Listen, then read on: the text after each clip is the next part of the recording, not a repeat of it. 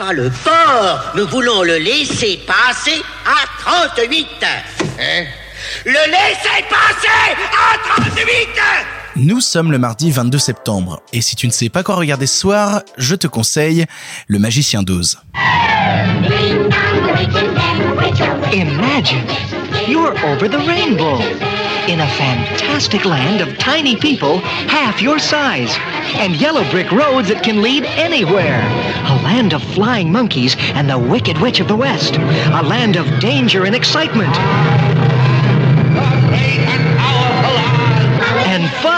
C'est mardi, mardi c'est le jour où je te conseille des films pour toute la famille, et j'avais envie de revenir encore une fois à la toute base. J'avais envie de revenir au tout début, et te conseiller de revoir si tu ne l'as jamais vu ou en tout cas si jamais tu as des enfants et que tu ne leur as jamais montré, de leur diffuser Le Magicien d'Oz de Victor Fleming. Le Magicien d'Oz, c'est un film qui est sorti en 1939 et qui pourtant pour moi n'a toujours pas eu une ride en fait, qui n'a toujours pas perdu de, sa magie. On est toujours autant émerveillé par l'univers, on est toujours autant émerveillé par cette adaptation de roman qui nous raconte l'histoire de Dorothy qui euh, un soir où elle est prise dans une tornade au fin fond de son Kansas natal se retrouve téléportée dans le monde d'Oz où elle va rencontrer un épouvantail, un homme de ferraille et un lion pour essayer d'aller retrouver le magicien d'Oz et qu'il sauve le peuple du monde d'Oz de la vilaine sorcière de l'Ouest. Ce qu'il faut savoir en fait c'est que le magicien d'Oz déjà c'est un film qui a été d'une difficulté absolue à se faire. C'est un film qui a eu 12 scénaristes, ils ont galéré à prendre un scénario qui plairait au studio derrière, c'est un vrai gros gros film de studio à l'époque qui est dans l'enchaînement d'autres longs métrages comme Autant n'emporte le vent ou Une étoile aînée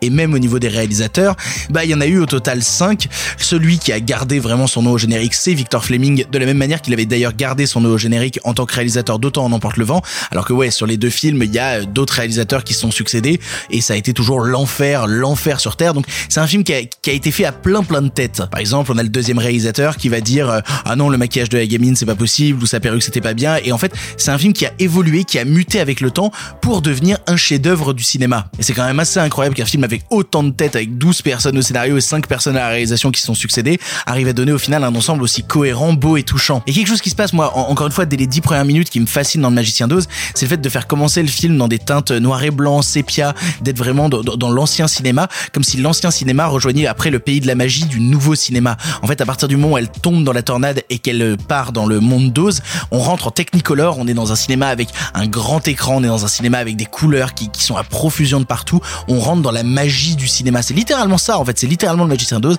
un film qui te parle de comment on transporte des spectateurs vers un monde de magie créé uniquement bah, dans une salle de cinéma. Et qui plus est, c'est servi par une Judy Garland qui nous chante Somewhere Over the Rainbow de manière magnifique. Judy Garland dont la vie a été quelque peu complexe. Après, euh, je te laisserai te renseigner sur le sujet, mais Judy Garland, ça n'a pas été que de la joie à la fois ce tournage et à la fois le reste de sa vie parce que c'est vraiment une gamine à qui on a dit tu seras actrice et on va complètement pourrir ton enfance. En fait, tu n'auras pas de véritable enfance, tu seras sur le devant de la scène en tant qu'actrice. C'est un film qui est né en fait d'une chier de difficultés, qui est né de, de, de difficultés à la fois dans sa création, dans sa production et même dans sa sortie euh, quelque peu complexe parce que ce qu'il faut savoir c'est que le film est sorti en 1939 aux États-Unis, sauf qu'en 1939 il y a un petit truc qui a démarré qui s'appelle la Seconde Guerre mondiale. Et au final le Magicien d'Oz n'arrivera en France qu'en 1946. Et pourtant malgré toutes ces choses-là, malgré toutes ces difficultés, malgré tous ces problèmes, le Magicien d'Oz est un film qui encore aujourd'hui me fascine, me touche, m'émeut et me transporte dans un univers comme aucun film de euh, de cinéma n'arrive à le faire. Parce que c'est littéralement ça le Magicien d'Oz,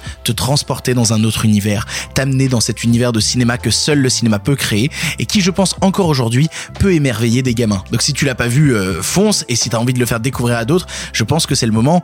Le Magicien d'Oz, comme je te dis, n'a vraiment pas pris une ride. Pour ton information, le film est disponible en streaming chez Canal+, mais aussi en location VOD chez Apple TV, Google Play, Orange, Microsoft, YouTube, Filmo TV, Canal VOD, Bbox VOD, Rakuten TV et enfin la Cinétech. Voilà, tu n'as maintenant plus d'excuses, tu sais quoi voir ou revoir ce soir et si cela ne te suffit pas, rendez-vous demain pour un nouveau film.